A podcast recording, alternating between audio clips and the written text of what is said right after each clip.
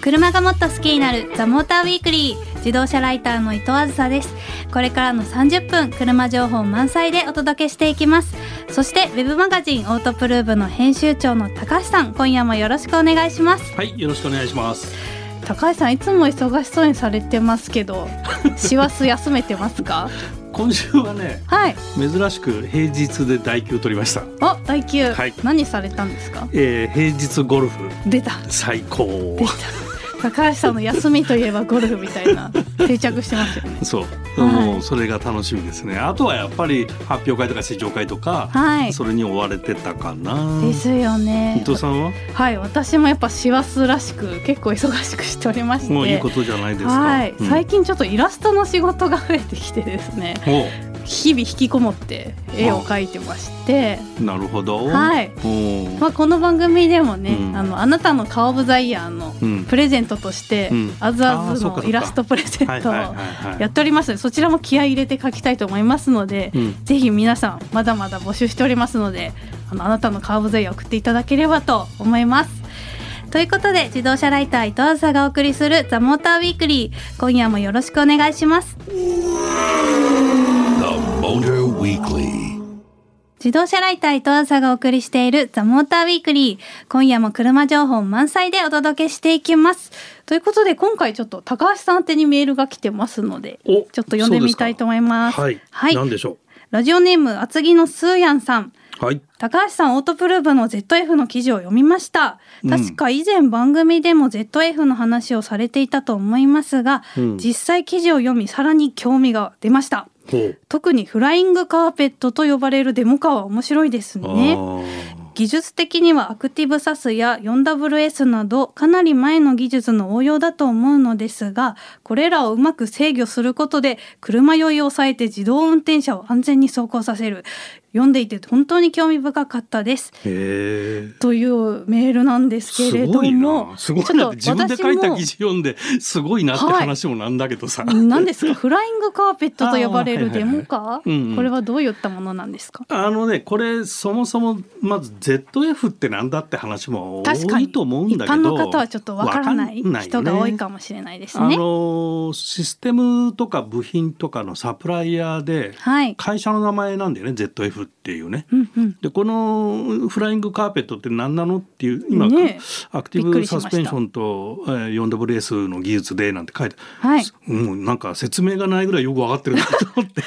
ねわね、うん私ですら「おおー」みたいな感じなんですけでどこれはねあのまあ確かにあの昔からある、はいあの技術なのかもしれないんだけども、はいこれをあの自動運転車向けの新しい技術として提供していきますっていう話でうん何かっていうと。はいえっと、レベル3以上になってくると、セカンドタスク OK になってくるじゃん。車にお任せしますはよい、という、っていうふう段階でにすね進んでくると、はいレベル4レベル5になってくると、うん、まあ、レベル3だとこうドライバーに運転が戻る時もあるんだけど、そうですねレベル4レベル5になって特にレベル5になるとはいハンドルもアクセルもついてないみたいな車が今度出てくるじゃない。そうですねでそうなった時にはい人間はいろんなことをしますよねうん車乗ってる間、うんうんまあ、電車乗ってるのと同じで はいパソコン開いたりメール見たり、はい、まあ、いろいろしますわね。うんうんでその時にうんはい車酔いって当然起こるでしょっていう話なの。るほど車に乗ってて本読んだりそうそうするような現象と一緒になってくるそうそうそう今の状態だと絶対に車酔っちゃうじゃん、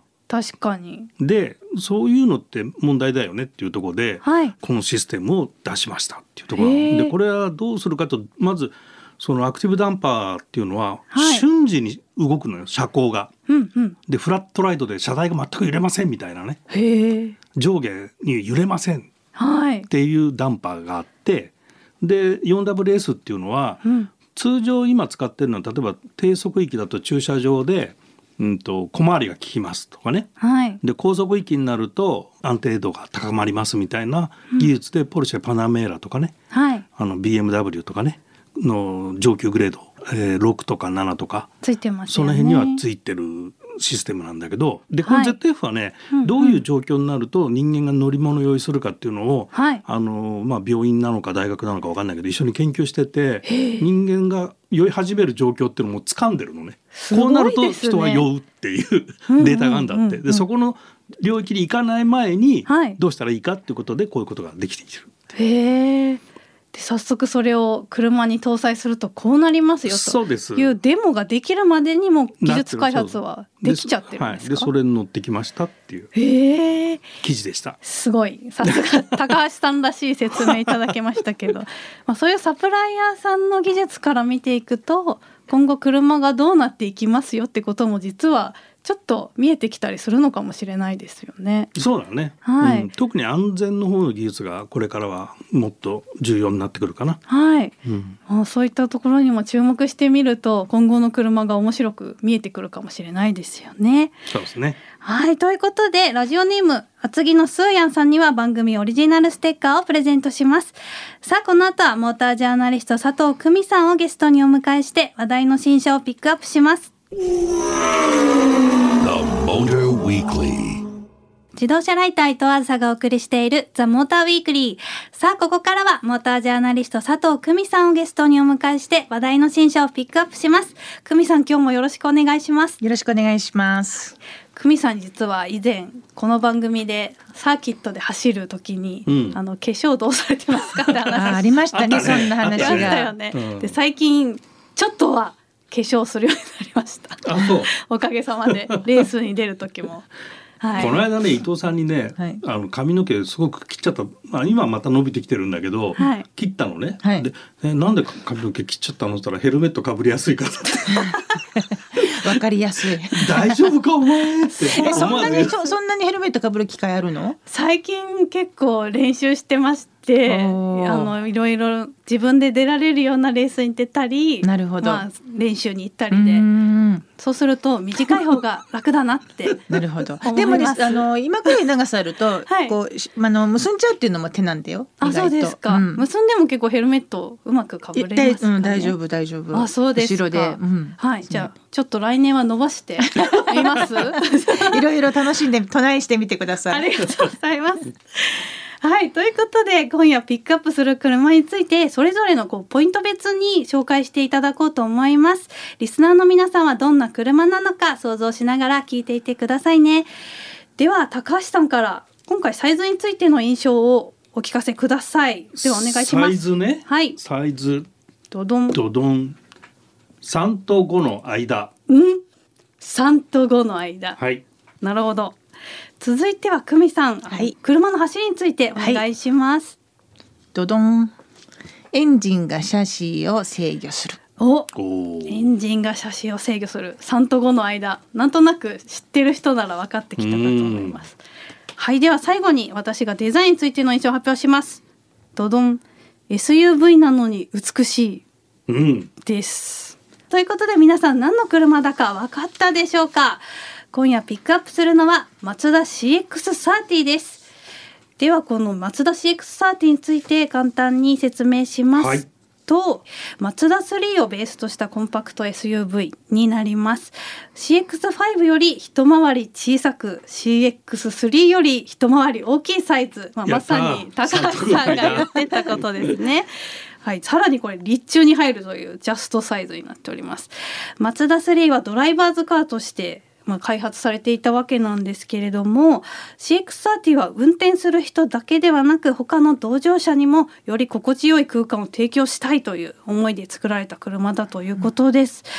まあ、先ほどフリップで紹介した車のポイント別にちょっとお話をしていこうと思うんですが、はいまずは高橋さんが紹介してくださったサイズ感についてうんうんなんですけれども、うんまあ、先ほども言ったようにうん CX5 っていう SUV があって CX3 っていううん SUV が松田にあるんですけど、うんまあ、その間ぐらいのうんサイズになってますということなんでです、 CX4 じゃないんだろ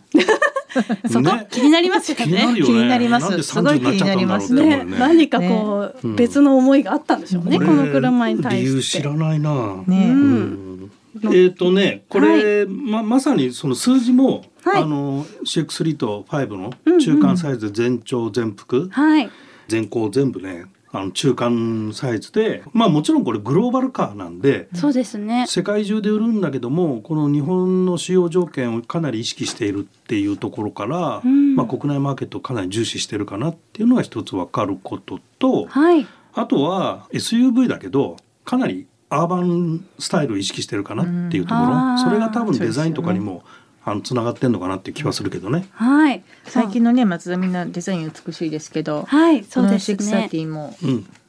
美しいんでねしょ、美しいですよね。美しかったです ねやっぱり、まあ、マツダ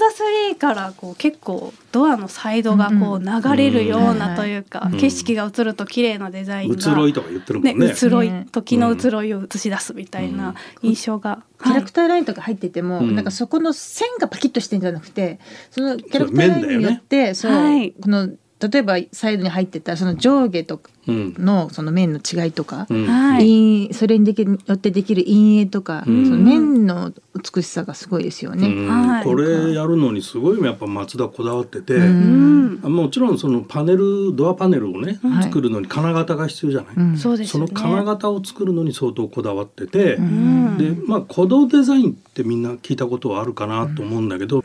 こう躍動感のあるはいあの、まあ、動物をイメージさせるようなデザインっていうのが鼓動デザインのベースなんだけど、はいその金型作るのに鼓動磨きとかね何ですか鼓動トイスとかねあのね、モーターショーの時に、あの、キはッズ、いキッズ向けにやってたやつですよね。なんかそこまでね結構すごい人気ありましたよね。そうそうそうあの、花形磨き。はい砥石まで開発しちゃったのすごいです すごね。いそのこだだかわり。らねこれ強烈よまあ私もデザイナーさんに聞いたところによるとやっぱ自動車のルーフってこう後ろにかけて下がってる方がかっこよく見えるってうんそいううことらしいんですけど、うん今回 CX30 は上げてるとうん後ろの人が座ってもゆったり座れるように、うん後ろ側をこう上がってるんですけどそれでもかっこいいスタイルにするにはどうすればいいかとこう、うんデザイナーさんと技術者の方でこう、うんいろいろ揉んで作ったデザインらしくって。こう目の錯覚じゃないけど、い下の下のデザインによってこうね、うんルーフラインってこう上がってるよりうもん下がってるよりも見えますよね。はい、多分うまくそこがデザインされてるんだろうなっていうのも感じられました。はい、ということで久美さんが紹介してくれたあの車の走りも結構今回話題になってますが、いかがでしたでエしょンうかジンが車身を制御してる、ね、エンまあジこンれがね、写あ真のを制御 CX30 で始まったことではないんですけれども、んまあ、これもやはりあその行動デザインじゃないけど G ベクタリングコントロール、うんうんっていうのをずっと松田がここ最近そはいの取り入れていて、うん要するにまあそのエンジンの駆動力うん、をコントロールしてるんだけど、うんそれによってその前後左右時そうね、はうまくタイヤにかかる接地荷重をコントローコルンしてトロるーっルしてていうるところつかなまりだから本当にそのエンジンの出力まあでもそれは本当にドライバーは乗っててはい気づかないです、なんかでこう例えば本当にこう比較ね比較で試乗とかしない限りは、うんいいねとしか思わないそうですよねのエンジンの出力が変わってるみって感じるほど大きいそこ変ま動ではねうんなく、ないから本当に気づかないうちにほんのちょっと何かをされてるんですよね。何かをされてる乗ってるとそうでねすよねあの多分旋回する時に旋回 G が少ないんで、だからそれって意識しないと、この車ロールしねえなとかピッチング少ないなとかって なかなか意識しないと分かんないじゃない。そうですね、あのそれがまたさらにねこの CX30 ではうん、プラスがついたんですよね。そうね、ははいいはいまあ進化版だよね。進化版うんはいうんうんうんよりその洗練されてうん本当に乗っててもねあのはいすごく、なんだろうまあこうだから SUV なのでうん変に癖ないんですよねうん。だからこううわっとこう語りたくなるようなはい、濃い濃い味じゃないんですよ。うんうん、正直言ってなるほど濃い味の乗り味じゃないんだけど全体的に洗練されてて、うんうんうん乗り心地もいいし走りもいいしっていう、あれこれ伊藤さんって乗ってたっけ？私まだ CX30 は乗ってないんです乗よってないんですかそっかはい、まあ、こちらはあれですよねスカイアクティブ X もいずれ乗るとあーいうこといずれで、ねうん来年うん搭載する予定になってますね。はい、うんまあ X の登場も楽しみにうんしたいところですよね。そうですねはい。はいということでもう一台いきたいと思いますが次に紹介する車についてもポイント別にそれぞれの印象を紹介していこうと思います高橋さんはこの車の技術について紹介お願いします技術はい技術ね。はい。ドドン GT3 からのフィードバック。おお GT3 はいでは次久美さんこの車の走りについてはいお願いします、ドドン継続は力なり継続は力なり、うんおお結構長く続くモデルなのかなうんはいでは伊藤はなんとなくまとめた印象を お伝えしますドドン日本最強の車 なるほどという感じがしましたはいざっくりだーだから ちょっとこれね皆さん分かりましたでしょうか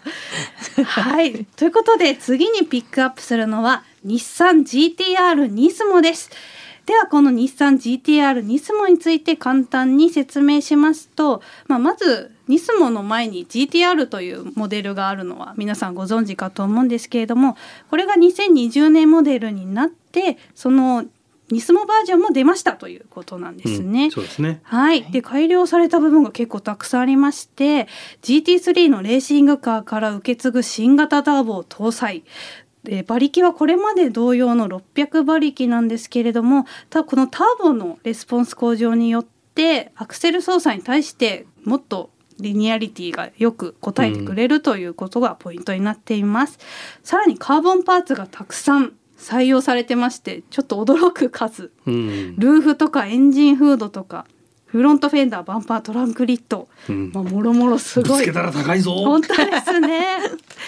まあこんな風に大量に軽量化されておりまして、まあ、他にもレカロシートやカーボンセラミックブレーキなども搭載されていて、まあ、ノーマルと比べて約40キロ軽くなっているということです、まあ他にももろもろ改良点がいっぱいあるんですけれども、まあ、まずは GTR といえば走りのことですと思うので久美さんが紹介してくれた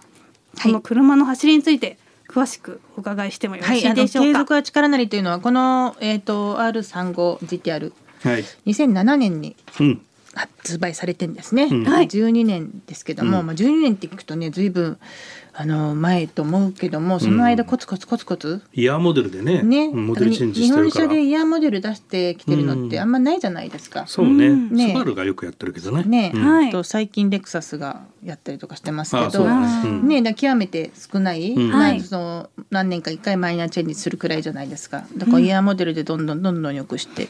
きてて、うんまあ、今回その3年ぶりに大幅にうんはいいろいろ手を加えたということで、うんまあね、ま あ、早いまず本当早早いい。レーシングドライバーのあなたが いやこれね一言あの一言い早やい袖ヶ浦のあの袖ヶ浦フォレストレースウェイっていうサーキはいそうットでですね袖ヶ浦で乗られたんです乗っかたんですけど、